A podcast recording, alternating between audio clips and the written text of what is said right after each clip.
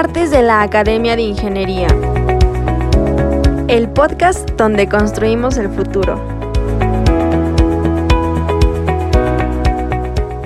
Bueno, a nombre de la Comisión de Comunicaciones y Electrónica y en este, este foro de las, los martes de conferencias, le toca a, este, a la Comisión de Comunicaciones y Electrónica presentar el tema que nos fue definido en el programa de trabajo, que es el de ciudades inteligentes o ciudades del bienestar, pero en este caso eh, le pusimos ciudades inteligentes, pero aquí lo que quisiéramos aprovechar es eh, la presencia de la doctora Mónica Barrera, vicepresidenta de la Academia de Ingeniería y además integrante de la Comisión de Comunicaciones y Electrónica.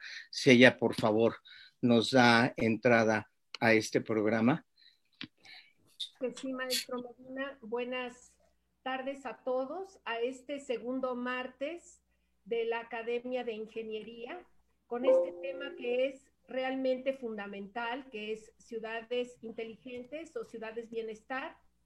Eh, Estoy hablando en nombre de nuestro presidente, el doctor Luis Álvarez Casa, para poder dar inicio a este segundo martes de la academia e insisto en un tema fundamental.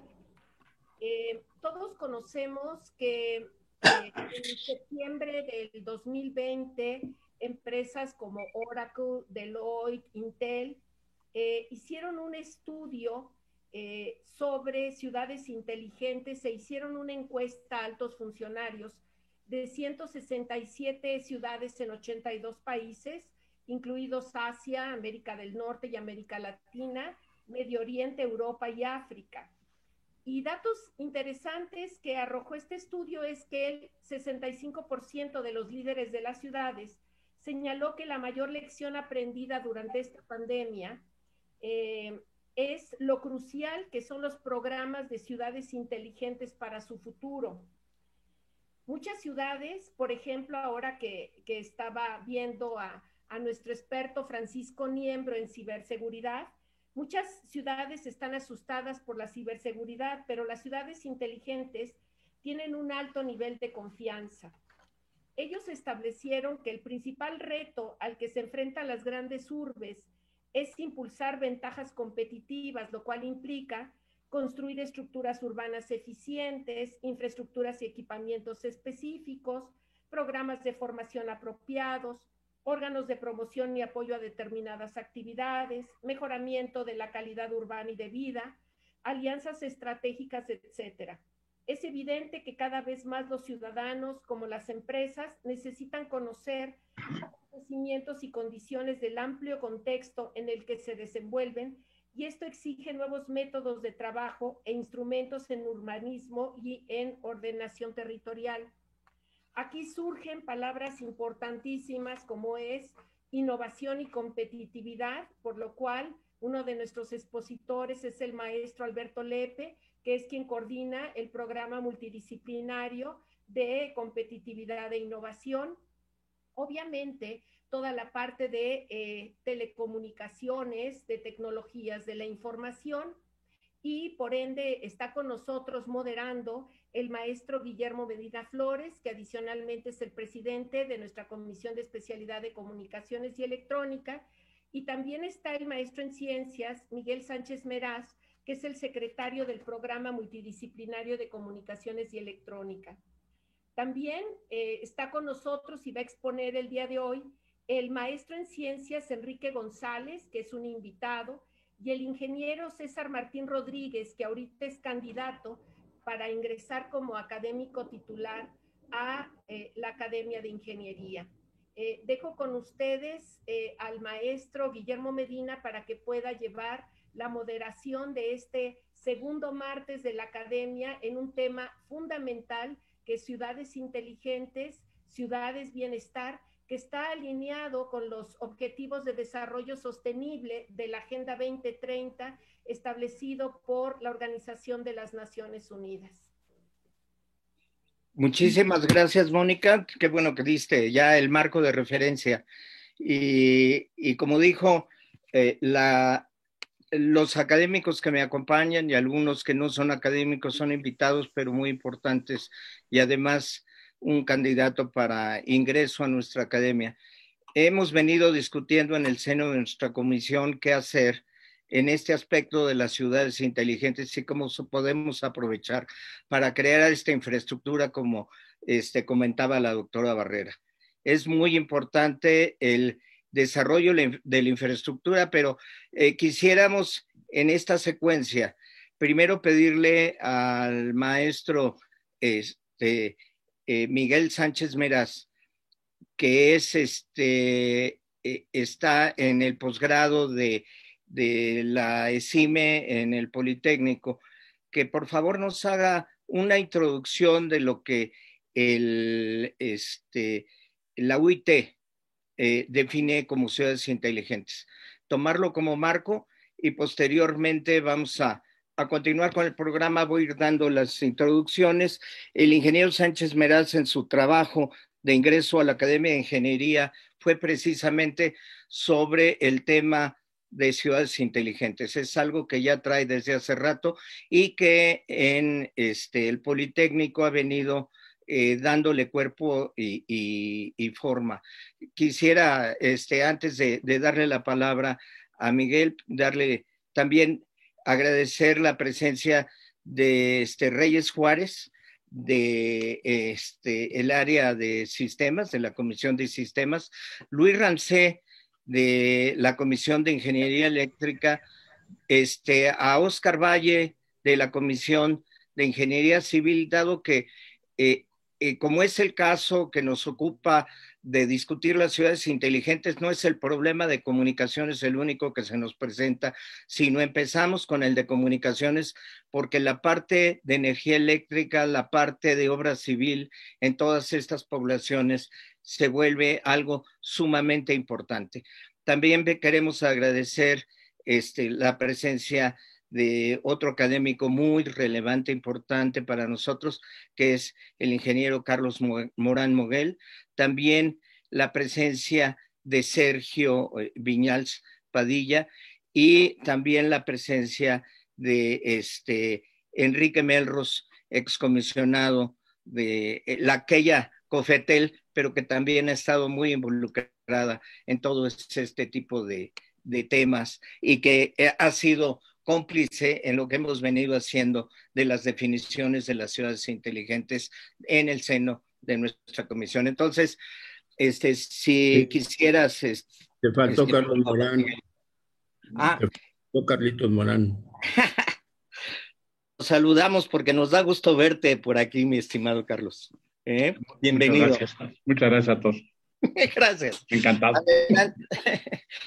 Adelante, Miguel, por favor, tienes la palabra.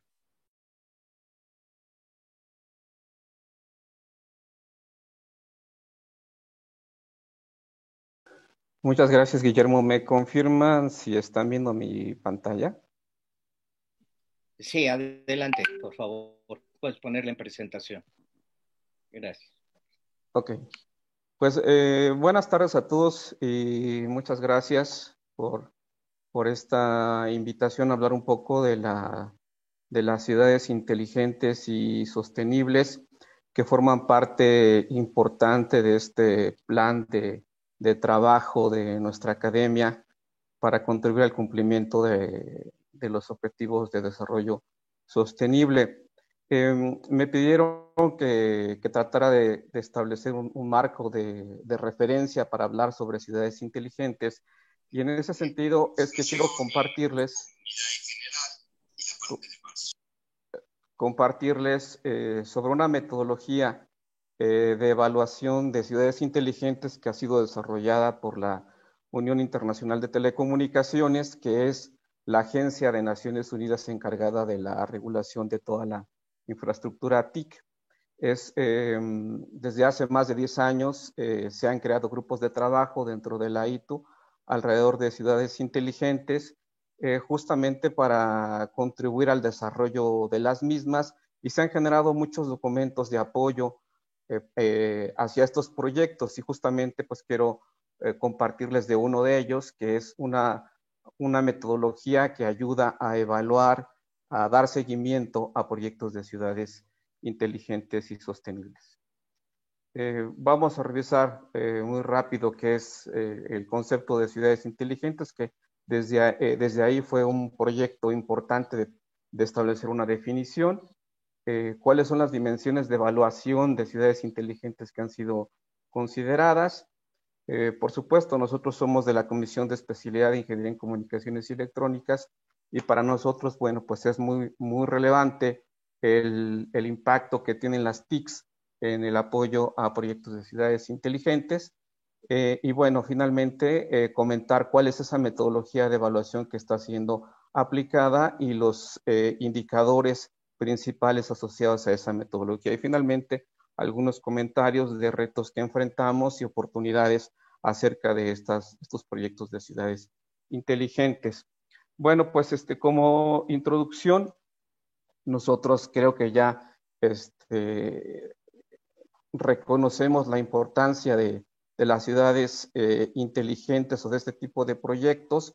Eh, sabemos que el crecimiento de nuestras ciudades en los últimos 50 años ha tenido un crecimiento sostenido del 1-2% y en el año 2007, por primera vez en la historia de la humanidad, el número de, de personas en entornos urbanos superó al número de personas en entornos rurales y se espera que para el año 2050 esta proporción eh, supere el 70%.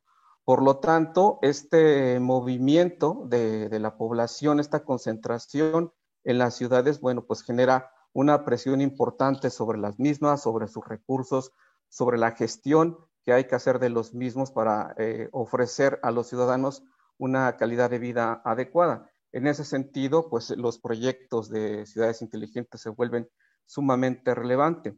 Como dato respecto al tema ambiental, las ciudades actualmente contribuyen con más del 70% de las emisiones de gases de efecto invernadero y, con, y entre el 60 y el 80% del consumo mundial de energía. Por lo tanto, eh, pues es un reto muy importante el atender eh, estas necesidades de las ciudades en la actualidad. Bueno, decía que la, que la ITU ha estado trabajando en el tema de ciudades inteligentes desde hace más de una década. Y bueno, uno de los primeros eh, frutos de, los grupos de trabajo fue eh, establecer una definición de lo que es una ciudad inteligente y es la que aquí se presenta y que quedó asentada en una recomendación, la recomendación ITUYE 4900, que bueno, estas recomendaciones son documentos técnicos em, que bueno, están, sirven de guía para el desarrollo de armonioso de las telecomunicaciones de los Estados miembros de la, de la ONU, prácticamente pues, a, nivel global. Entonces, eh, esta definición es esta, una ciudad sostenible e inteligente, eh, es una ciudad innovadora que utiliza las tecnologías de la información y comunicaciones y otros medios para mejorar la calidad de vida, la eficiencia de la operación urbana, servicios y competitividad, asegurando que cubre las necesidades de las generaciones presentes y futuras con respecto a los ámbitos económico, social, ambiental y cultural. Entonces, es una definición eh, bastante amplia. Aquí quisiera resaltar solamente el protagonismo de las tecnologías de información y comunicación en esta definición y, que están enfocadas a mejorar la calidad de vida de las personas que se ubican en o que viven en estas ciudades. Eh, y por supuesto, pues el tema de, conectividad se vuelve relevante. Un mayor nivel de conectividad en una ciudad le ofrece mayor capacidad de control de su infraestructura y de interacción con sus ciudadanos. Su infraestructura de conectividad permitirá mantener en línea cualquier dispositivo, ya sea doméstico, de oficina, industrial, en lo que se ha denominado como el Internet de las Cosas. Bueno, eh, hoy día hay grupos de trabajo eh, completamente enfocados a la interrelación entre el Internet de las Cosas y las ciudades inteligentes. Bueno, también eh, se ha hecho un esfuerzo importante por definir el objetivo de una ciudad inteligente y, este, más allá de la diversidad que podamos encontrar en una ciudad, porque una ciudad este, puede ser muy diferente, nuestra Ciudad de México con una ciudad, este, no sé, de, Europa o de Asia, pero eh, tratando de, establecer una definición general, ese objetivo de una ciudad inteligente y sostenible es hacer que la ciudad funcione de una manera inteligente y sostenible a fin de mejorar la calidad de vida de, sus, de su ciudadanía. Eh, pues esto es una generalidad que aplica a cualquier ciudad independientemente de su tamaño, de su vocación, eh, sea que se enfoque a temas eh, turísticos, de manufactura, de educación, no importa, esta definición aplica a cualquiera de estos, estos tipos de ciudades.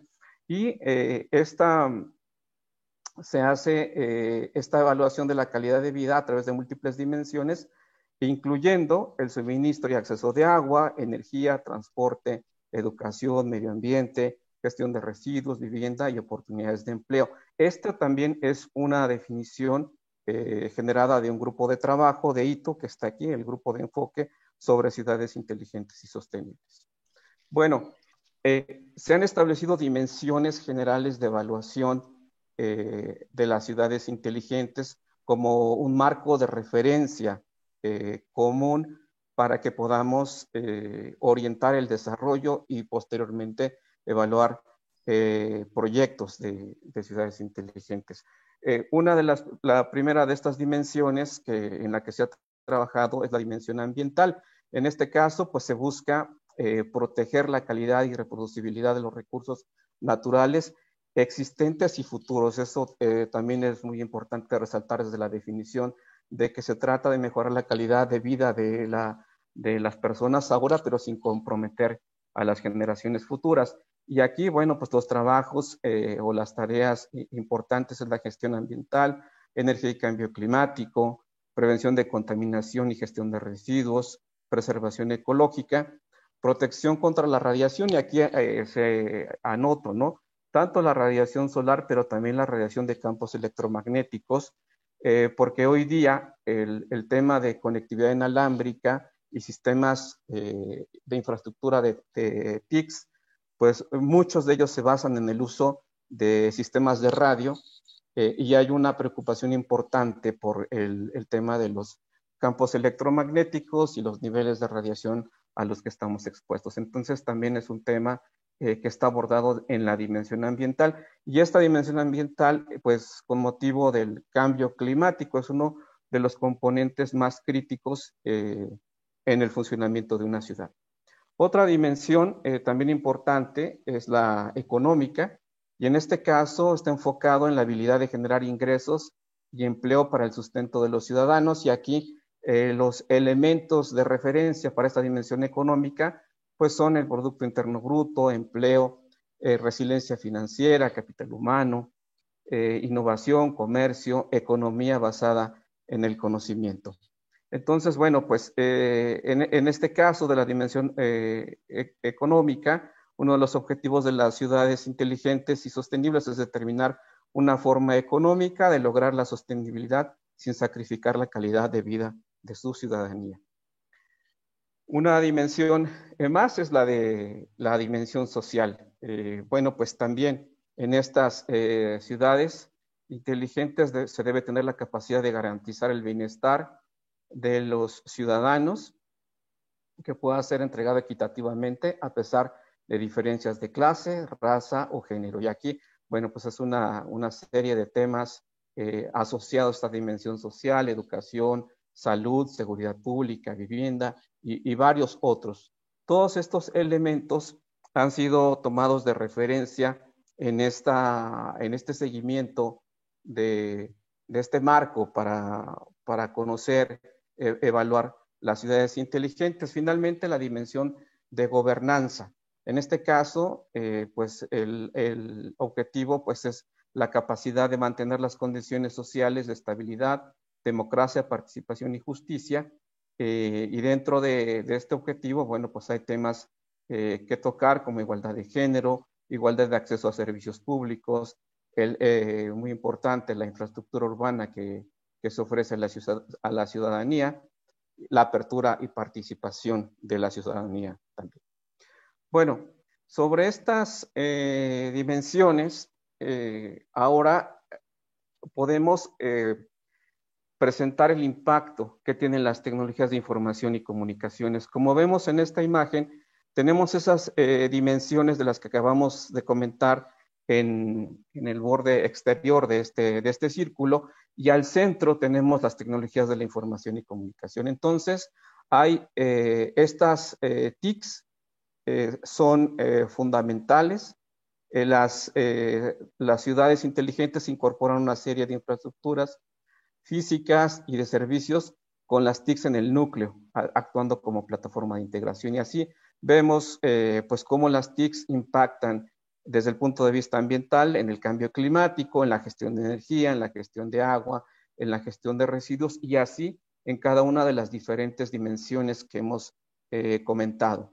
Por eso señalamos que las TICs funcionan como catalizador del cambio, permitiendo establecer una visión y seguir un camino estratégico hacia el futuro, así como una solución a problemas específicos.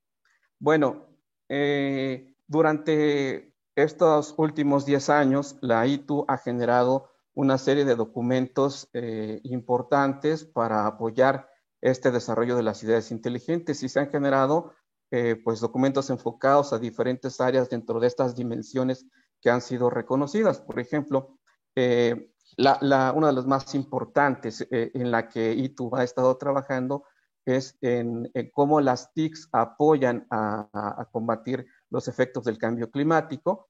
Y aquí presentamos una serie de documentos técnicos, recomendaciones.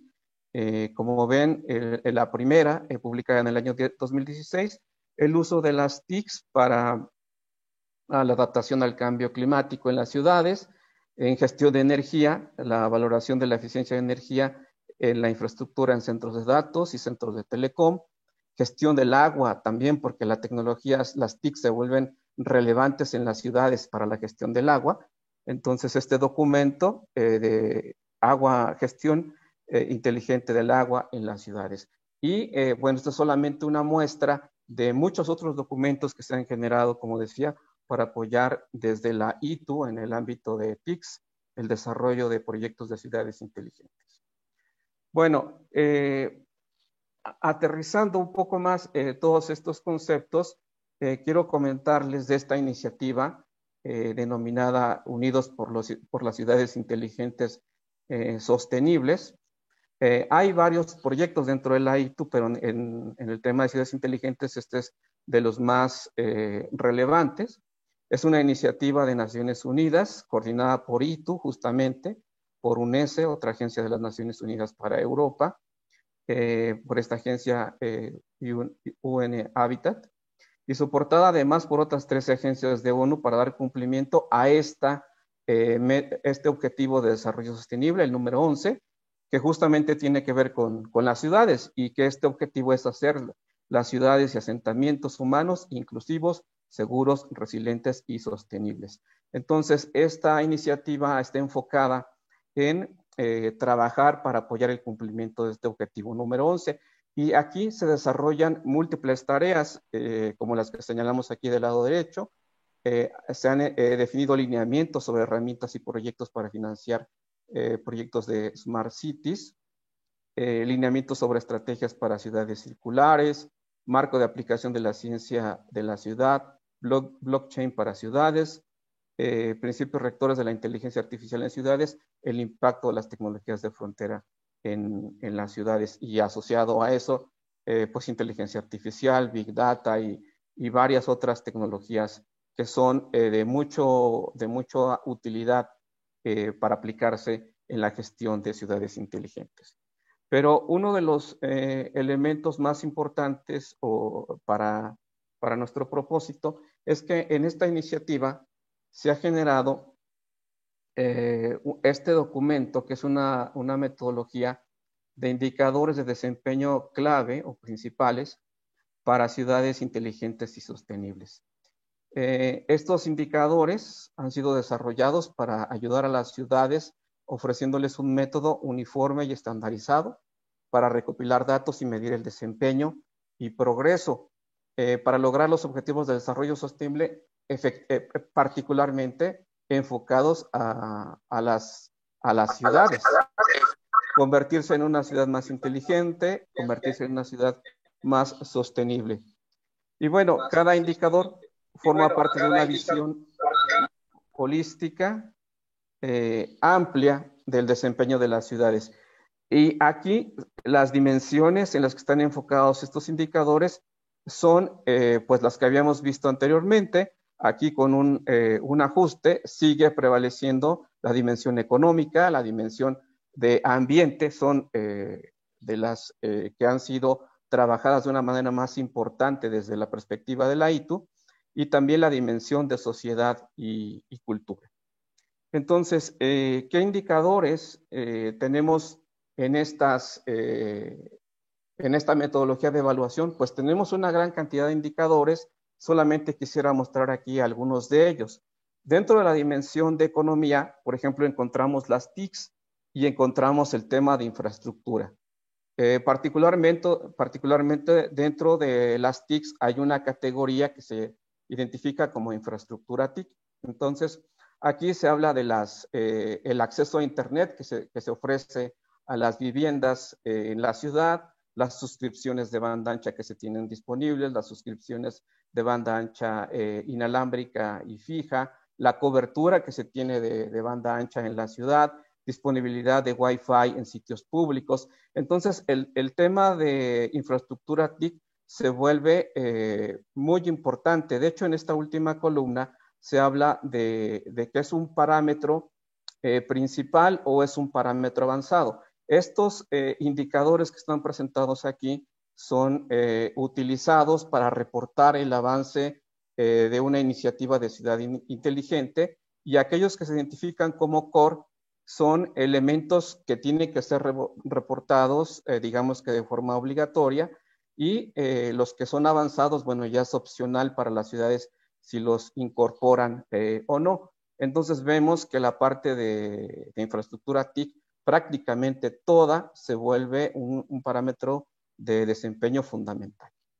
Eh, y bueno, las TICs impactan perdón, en el tema del agua, del drenaje, del suministro de energía, de transporte, del sector público. En todas estas áreas impacta eh, la categoría TIC dentro de economía.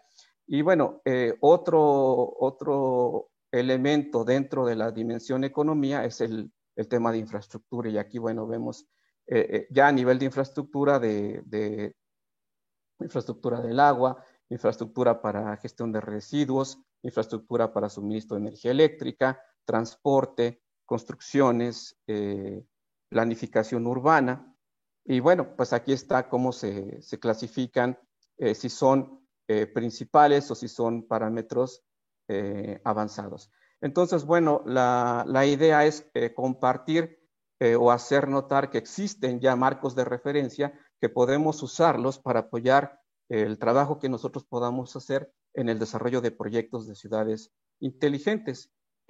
uno más, el tema dentro de ambiente, pues están varias categorías y prácticamente en, todos, en todas ellas, eh, bueno, en el tema de ambiente, calidad del aire, eh, nuevamente el agua, residuos, calidad ambiental, eh, espacios públicos y, naturales, energía. Ah, perdón, esta es el otro, otra categoría dentro de ambiente, se divide en ambiente, pero también en energía. Y como vemos, bueno, pues hay toda una serie de parámetros que han sido establecidos eh, pues para dar seguimiento a este tipo de proyectos. Y bueno, señalar que hay más, a, la fecha, más de 100 ciudades que se han adherido a esta metodología de evaluación de proyectos inteligentes.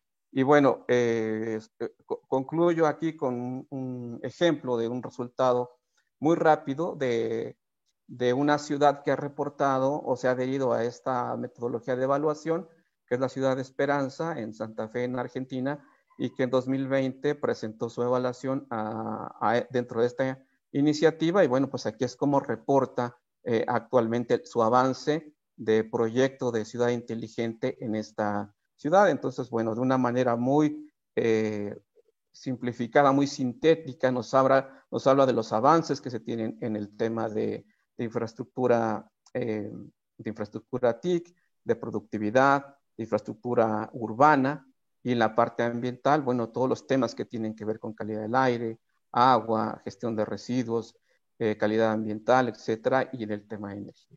Y bueno, y mediante una escala eh, muy fácil de interpretar, podemos conocer el avance que tienen estos, estos proyectos. Entonces, eh, como decía, el propósito era compartir pues esta metodología que existe ya, no es la única, y justamente me parece que uno de los, de los aquí señalo algunos retos y oportunidades que tenemos al respecto de, de estos eh, proyectos de ciudades inteligentes o iniciativas.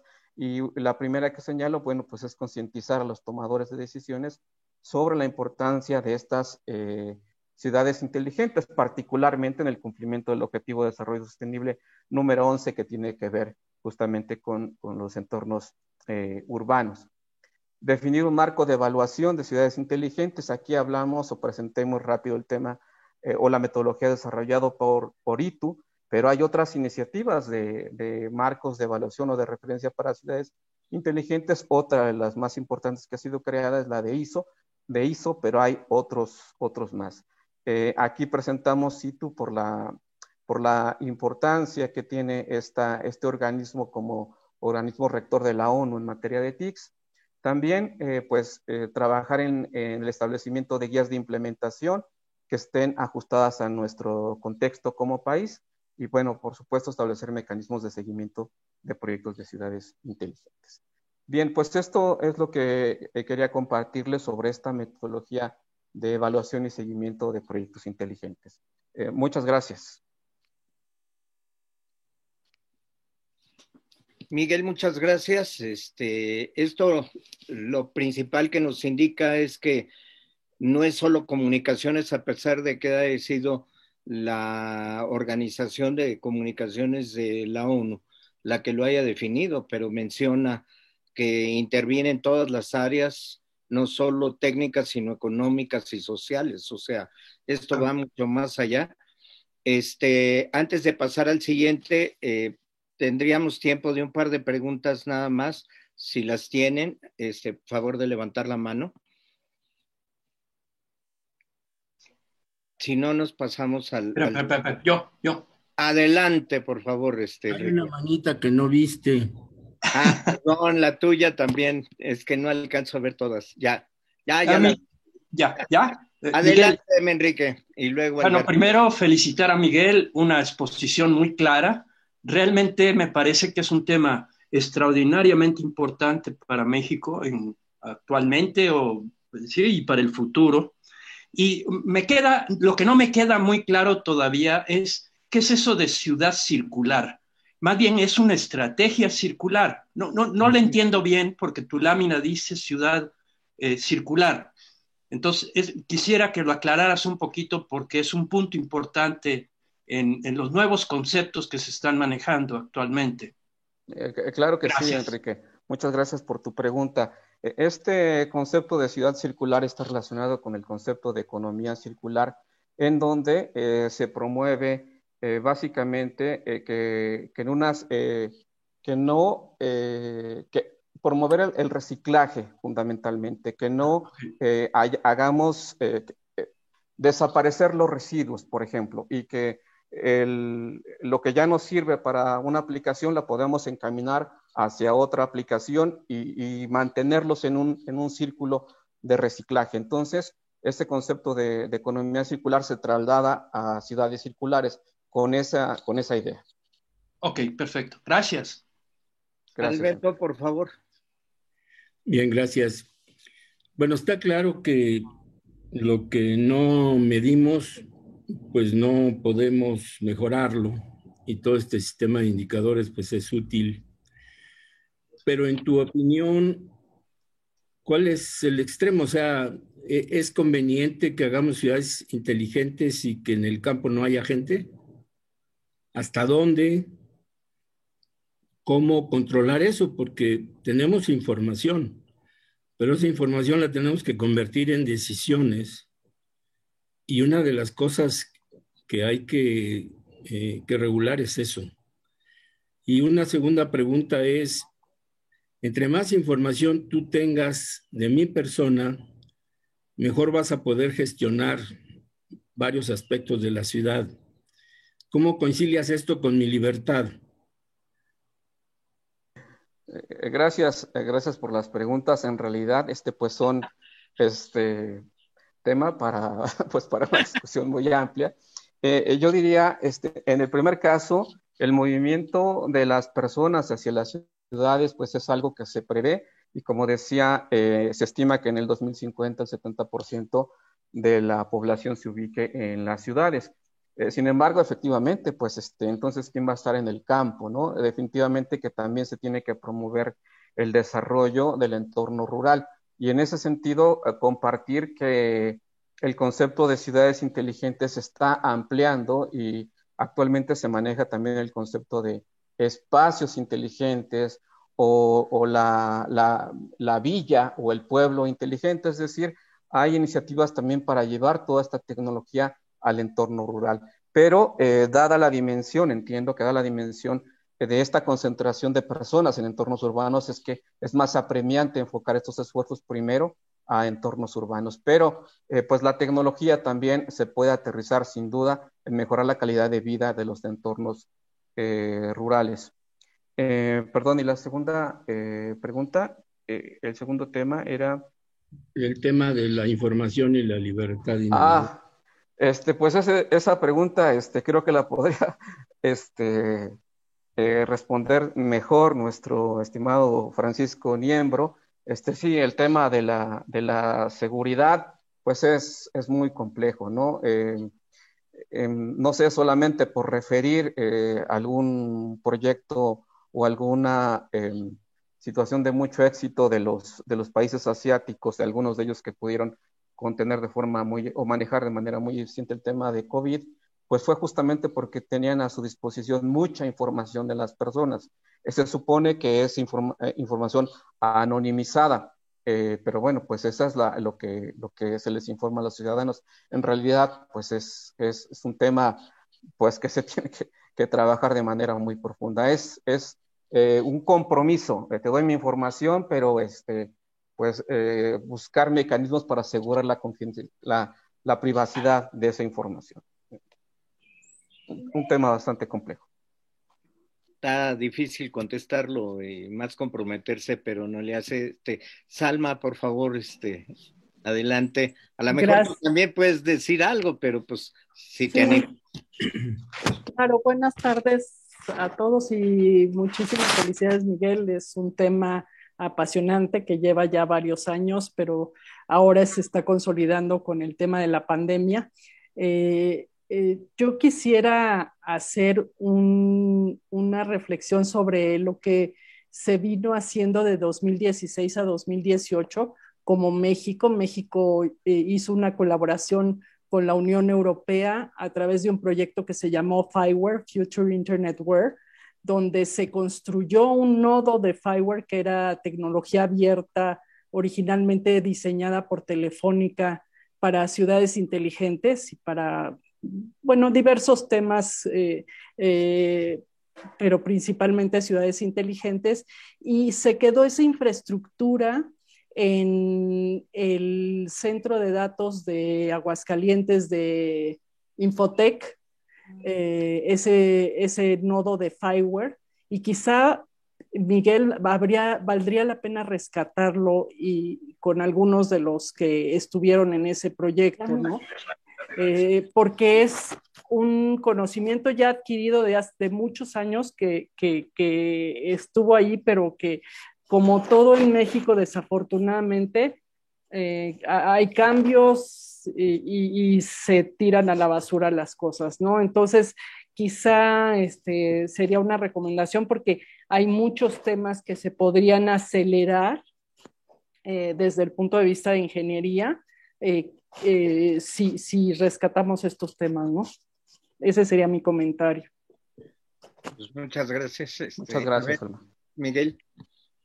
bueno, pues sí, me parece que es un, digo, agradezco la referencia, Salma, muchas gracias, pero me parece que es un tema que, quizá como academia deberíamos de tratar de rescatar y si es un tema que incide eh, hacia las universidades, bueno, pues con todo gusto, ¿no? Este, pues trataremos de, participar y, bueno, identificar qué ha pasado con esa, infraestructura y a la medida de lo posible aprovecharla. Muy bien, Gracias, les recuerdo, les recuerdo que esta es la primera sesión de conferencias en el tema de ciudades inteligentes o ciudades del bienestar y que apenas empezamos para poder este, tener un plan estratégico, pero es muy importante lo que se ha avanzado. José Antonio. Gracias, muy rápido. Miguel, felicidades. Creo que fue excelente. Eh, yo creo que, no sé, no creo que haya ninguna ciudad mexicana que ya esté participando en este proyecto, pero creo que el reto de la Academia de Ingeniería en esto es cómo llevar esas recomendaciones, aterrizarlas, cómo aterrizarlas. Es decir, ¿qué quiere decir en una ciudad cada una de esas recomendaciones que se están dando? ¿Qué es lo que se tiene que hacer?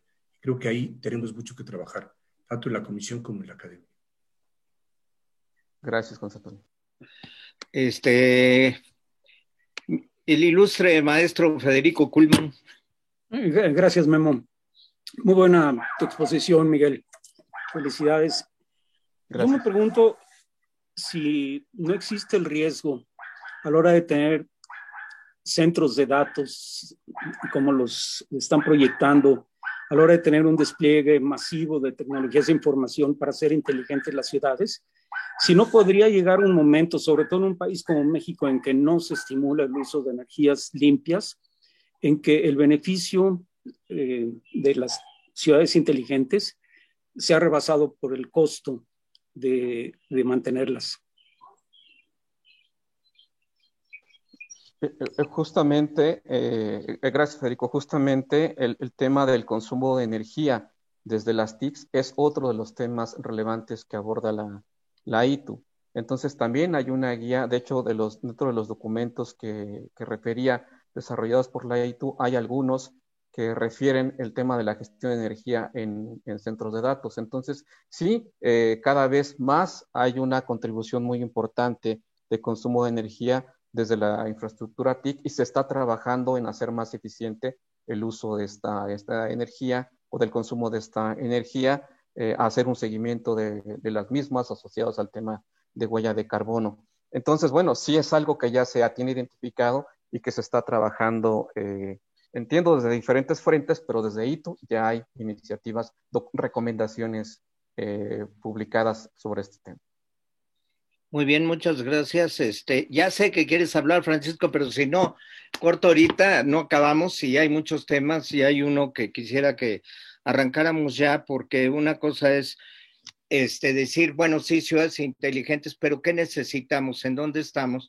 Y entonces este, le voy a pedir a, al maestro Enrique González que nos haga una presentación de lo que es el diagnóstico de la situación de las ciudades. Quiero comentarles este, eh, el maestro Enrique González tiene más de 20 años de experiencia en México y en el extranjero trabajando proyectos. Los últimos han sido en este, eh, con eh, el BID, contratado para algunos países de, Sudamérica y de Centroamérica. De hecho, ya está trabajando un proyecto sobre este diagnóstico con Brasil, pero ha trabajado también en Europa y ha trabajado en México en empresas celulares, en empresas este, de servicio y también proveedoras. O sea, tiene un amplio conocimiento de lo que es el ámbito de la comunicación inalámbrica. Y quisiéramos, Enrique, si nos puedes, por favor, presentar este diagnóstico que a varios de nosotros se nos hizo muy interesante para poderlo trabajar tanto con gobiernos estatales como municipales. Adelante.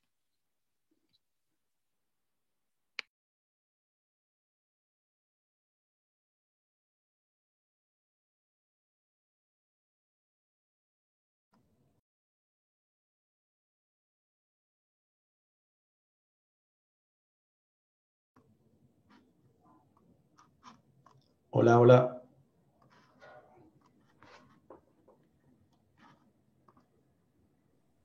Adelante. Hola, ¿me escuchan? Sí. Ah, perfecto, muchas gracias. Creo que todavía no me ven aquí. Adelante. Este, primero que nada, muchas gracias por la invitación.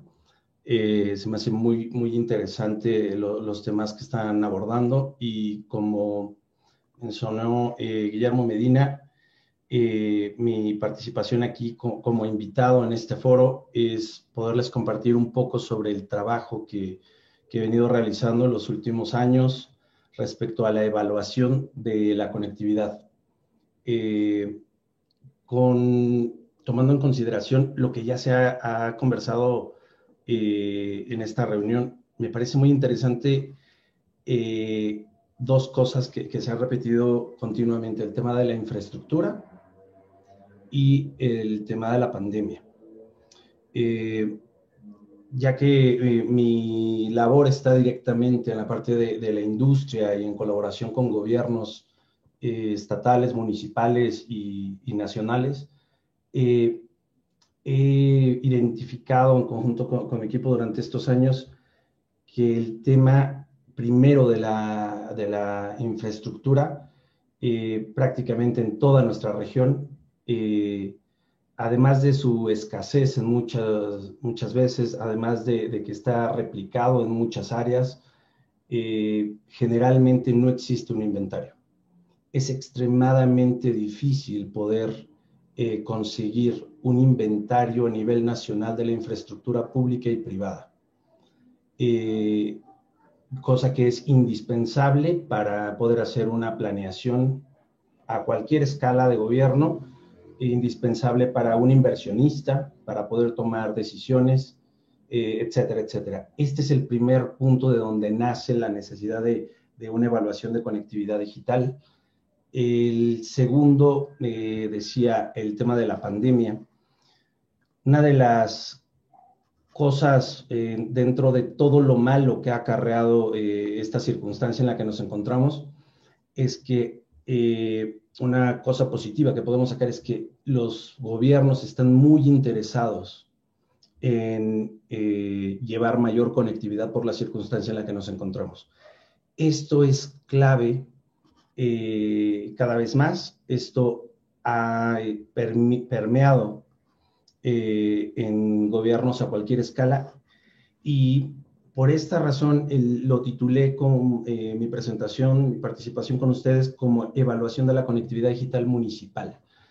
Es, muy importante hablar de que es municipal eh, y que no quiere decir que, no podamos hacer una evaluación a nivel Estado, a nivel eh, país, porque al final es una agregación, pero uno de los grandes temas, y aquí entro en, mi presentación, para hacer un diagnóstico existen muchos diagnósticos eh, desde diferentes ámbitos, muy serios, muy importantes, pero ¿por qué hacer un nuevo diagnóstico de, la conectividad en, los países? yo diría que los diagnósticos que están al día de hoy, justo lo que les hace falta es granularidad. Es esta granularidad que primero geográficamente permite tomar acciones. Por eso es que nosotros eh, lo que estamos trabajando mucho es que nuestro diagnóstico sea accionable. Es decir, que los datos que se pueden generar de este diagnóstico eh, aseguren que tienen estas tres eh, propiedades. Hoy los datos, como saben, en la era en la que nos encontramos de, Big Data tiene muchas este, características, pero eh, una de las características que necesitamos para hacer un buen diagnóstico, sobre todo en el tema de telecomunicaciones, por la dispersión de la población y demás, lo primero es geográfico. Y cuando hablamos de geográfico, eh, el tema, tenemos el nuevo censo para, para, poner en contexto, tenemos el nuevo censo 2020, tenemos alrededor de 250 mil, me parece, localidades, y apenas una quinta parte de esas localidades en nuestro país cuenta con un polígono. Es decir, la granularidad de la identificación en dónde viven las personas es muy baja para poder atacar una granularidad a nivel de precisión que se requiere para un diseño, para llevar una fibra, para instalar un sitio y para brindar la conectividad. Eh, entonces, por lo menos alrededor de 200.000 localidades en nuestro país están representadas con un punto. Y de ahí no sabemos en dónde viven las personas. Ahí es donde está el primer tema, que es el tema geográfico indispensable con la granularidad suficiente. El siguiente es que esté actualizado. Eh, Esto cambia todos los días. Eh, la, forma en cómo crecen las redes, llevan conectividad o no llevan conectividad. Eh, hablemos de, todas aquellas redes que son oficiales y formales, porque también sabemos que en nuestro país, como en muchos países de Latinoamérica, hay eh, servicios de Internet que ni siquiera están registrados, son extensiones de servicios adquiridos con un enlace de microondas y extienden 5 kilómetros. Ahí hay un tema eh, importante, que sea actualizado, que sea vivo. Esto, esto ocurre todos los días. Los datos que nosotros debemos de modelar deben de tener la característica geográfica y la característica de estar vivo, de estar actualizándose continuamente. Por último, la capacidad de poder generar predicciones. Nosotros hablamos de algo que es la analítica descriptiva y la analítica predictiva. La descriptiva ya pasó, es el retrovisor y es como típicamente estamos haciendo los estudios. Eh, pero no es que esté mal, el diagnóstico es bueno siempre y cuando se esté actualizando por lo menos trimestralmente.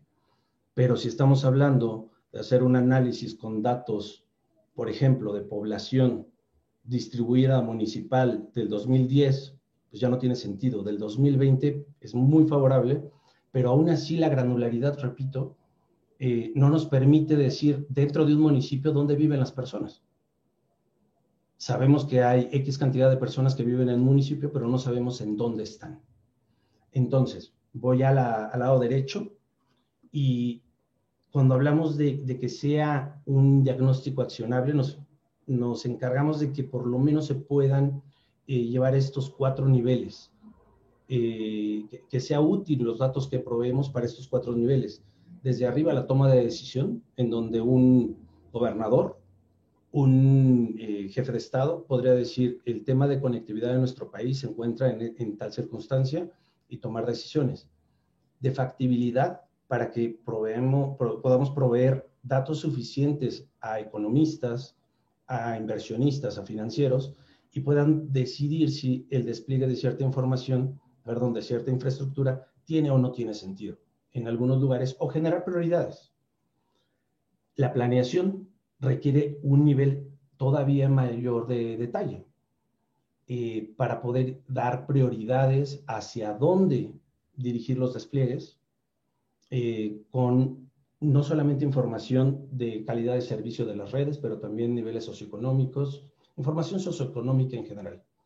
Y eh, infraestructura desplegada, no solamente de telecomunicaciones, infraestructura de transporte para poder quizá implementar fibra sobre una vía ferroviaria o hemos visto, eh, estamos trabajando ahorita para identificar incluso la posibilidad y la factibilidad de implementar cables de fibra subfluviales en la zona de Amazonas. Eh, y finalmente, cuando más mayor, cuando mayor granularidad, cuando mayor actualización y cuanto mayor histórico de datos necesitamos es cuando diseñamos. Y ahí es donde se vuelve accionable. Porque cuando decide un tomador de decisiones a nivel alto, ya sea un actor de inversionistas, gobernadores, operadores, voy a irme por tal dirección, se tiene que construir una red, pero antes se tiene que diseñar, planear, ver la factibilidad y después implementar. Entonces, nosotros nos encargamos de que los datos puedan ser útiles dependiendo de su granularidad y representación para cualquiera de estos niveles. Por mencionar algunos de los insumos más importantes que manejamos, eh, que tienen estas características, es la población distribuida residente. Suena medio largo, pero la población distribuida residente lleva justamente de una granularidad de, localidad. Digamos que nuestro país lo que está completo con el censo hoy es a nivel municipal, pero sabemos que hay enormes áreas en nuestro país que no están pobladas. ¿Qué es lo que hacemos? Con imágenes satelitales y algoritmos de identificación eh, podemos eh, eh, ver en dónde existe infraestructura que es identificada potencialmente como habitable, es decir, sabemos en dónde están las personas. Podemos con gran precisión de 30 por 30 metros, la identificación de un hogar, eh, viéndolo de manera lateral, la, si es un edificio y qué altura tiene, y lo que trabajamos es la distribución de esa población. Siempre en cualquier modelo, todos nosotros lo sabemos, tiene su nivel de error. Pero lo que podemos identificar aquí cuando vamos a ver los mapas es que efectivamente encontramos una casa en medio de la selva. Entonces, justo lo que estamos cada vez más es entrenando nuestros modelos para que detecten con mayor precisión en dónde se encuentran esos lugares en donde nosotros modelamos la población residente, pero distribuida, no únicamente a nivel de municipio. La siguiente, esta es una joya que tiene el INEGI y de verdad que pocas veces la industria y muchas otras este, industrias la utilizan, que es las unidades económicas. Nuestro país tiene un registro, por lo menos, de, todas las unidades económicas eh, oficialmente registradas en el país y podemos saber en dónde hay escuelas, clínicas, un OXO. Hay una gran cantidad de, de registros y tiene una regularidad suficiente para poder considerarla como parte de un insumo. Entonces, tenemos con los dos primeros en dónde vive la gente, dónde tiene actividad económica las personas, y el tercero es el tema de la movilidad. La cobertura no solamente se da eh, en dónde vive la gente y dónde tiene actividad económica, también es por dónde se desplaza y dónde tiene mayor acumulación, donde hay mayor concentración de personas. ¿Qué utilizamos aquí? Utilizamos... Perdón, este, te interrumpo tantito. ¿Estás cambiando las láminas? Aún no, aún no. Ah, ya, perdón. Estoy, acá en la parte baja. Justo aquí me traje una imagen bastante local de la Ciudad de México, Naucalpan, vean, de la información de crowdsourcing que utilizamos. Hay, hay diferentes tipos de crowdsourcing para diferentes tipos de, de propósitos, hablando de crowdsourcing información masiva recolectada a través de los móviles o cualquier otro dispositivo que tiene conectividad a Internet, eh, es este conjunto de datos. Estamos hablando de volúmenes enormes de datos. Para darles una idea, en México recolectamos alrededor de 17 millones de registros únicos en uno de los tres eh, conjuntos de datos más importantes. Eh, entonces, alrededor de, 35 a 50, depende del día, 50, eh, digamos que una media de 35 a 40 millones de registros únicos diarios que estamos analizando, eh, que son en volumen de, datos. Eh, cada, cada registro tiene alrededor de 150 parámetros de calidad de servicio, de calidad, perdón, de identificación del proveedor fijo o móvil, con quién se conectó cada dispositivo, eh, en qué lugar exacto se, conectó. Aquí les estoy mostrando la mitad de los registros de un día y vean cómo podemos identificar por dónde se mueven las personas, eh, las zonas en donde se conectan. Todo este nada más el que, el que puse de ilustraciones móvil. Entonces, refleja la movilidad del día de ayer en esta zona. Apenas con ocho horas de, datos. Entonces, voy a regresar para completar. Tenemos el uso de población distribuida residente, donde viven las personas, unidades económicas, donde tienen actividad económica, donde hay concentración, desde un OXO, un estadio, una clínica en todo el país, y la movilidad eh, para este tipo de, eh, la movilidad para la identificación de en dónde se, requiere llevar cobertura. Eso, eso yo creo eh, en, nuestra experiencia lo que es fundamental. Y lo voy a ligar con mi, siguiente eh, lámina. ¿Cómo, se ejecuta esto? Mencionamos varios actores que están interesados en este tipo de diagnósticos. Eh, dependiendo de cada uno de ellos, el servicio consultivo siempre será lo más importante ¿Qué quieren reflejar un gobierno municipal, un país, un banco de desarrollo, un operador fijo móvil? ¿Qué es lo que quiere representar? ¿Qué es lo que quiere identificar con un diagnóstico, con una evaluación de conectividad? Hay veces que es temas de competencia, hay que es temas de, cobertura, hay temas de, de inclusión, de brecha digital, de transformación digital, etc. Entonces, el primer eh, factor principal para poder ejecutar este tipo de análisis sin duda es el tema consultivo, sin duda es escuchar y entender el objetivo de cada uno. Yo estoy mencionando aquí cada gobierno porque creo que hoy estamos mucho más enfocados en los gobiernos para poder eh, incrementar la, conectividad de los países. Después, eh, así como el núcleo que mostró el maestro Miguel era eh, las tecnologías de, telecomunicaciones, de información y telecomunicaciones, nuestro núcleo es la ciencia de datos, que son herramientas ah, para dar, digamos, de una manera muy simplista, es darle solución a través de los datos a cualquier problema. Y en este caso, a nosotros es la conectividad digital.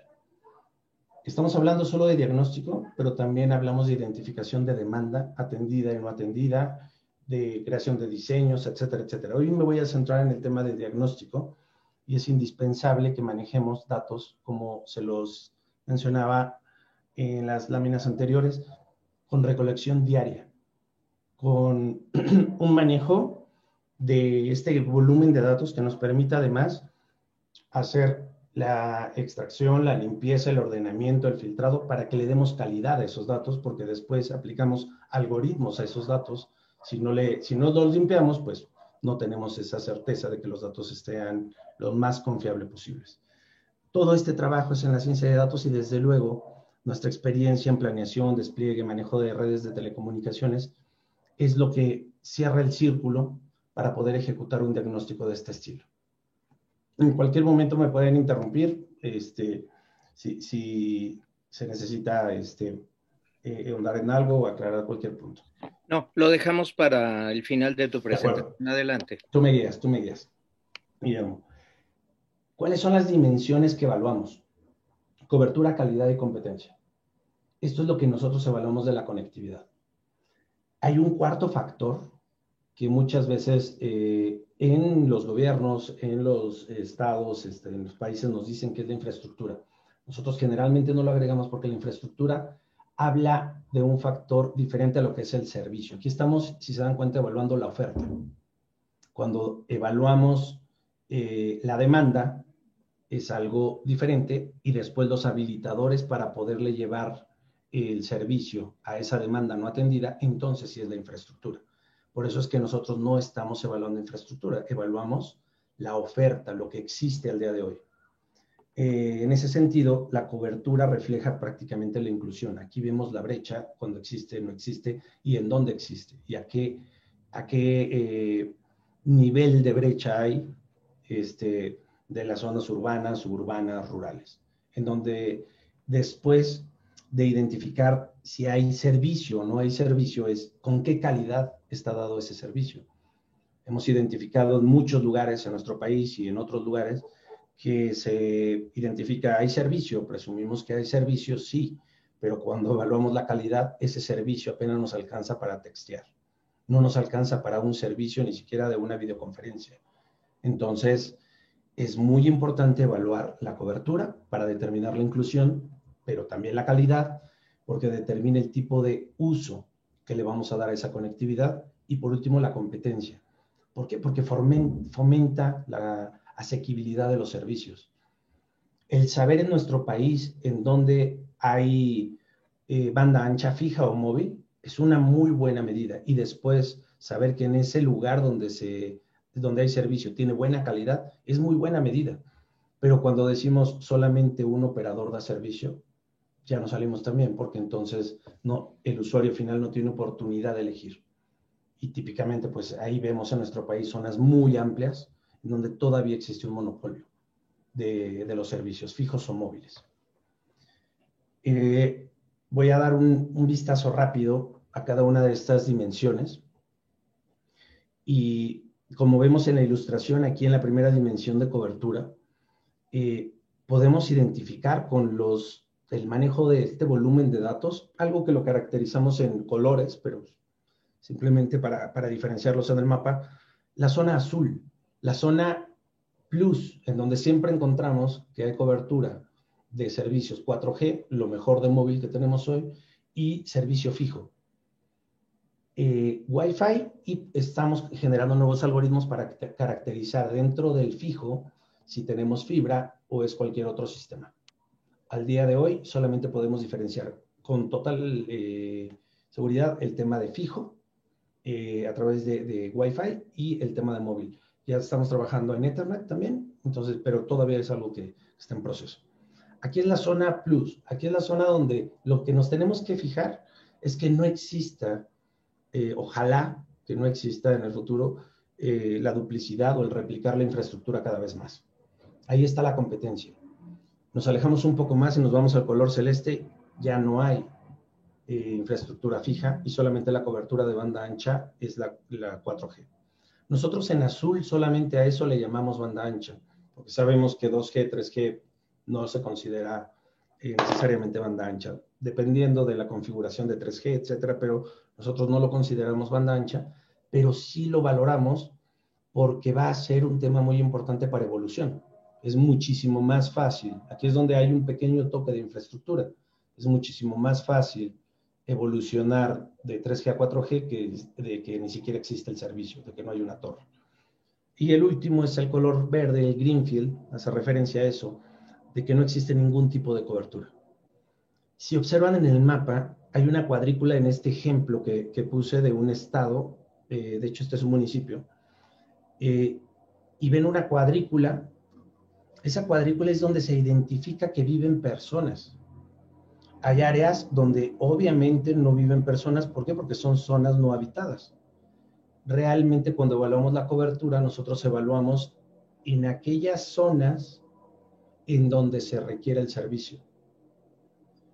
Eh, siempre estamos en el dilema de ¿Cómo medimos la cobertura? ¿Por población o por territorio? Nosotros medimos ambas simultáneamente en un factor que le llamamos eh, territorio poblado. ¿sí? Y, con, y además identificamos la prioridad de ese territorio, en donde ahí le dejamos al, al tomador de decisión si va a darle mayor prioridad a la población, a las unidades económicas o a la movilidad. Entonces, dependiendo de eso, nuestros eh, nuestros análisis aplicamos ponderación y de acuerdo justamente a lo que decía al inicio de este... Adiós, adiós. Vale.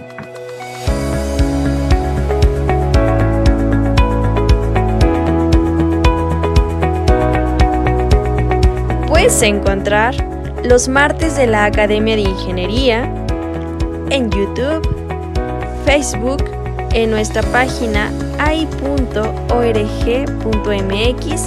y en Spotify.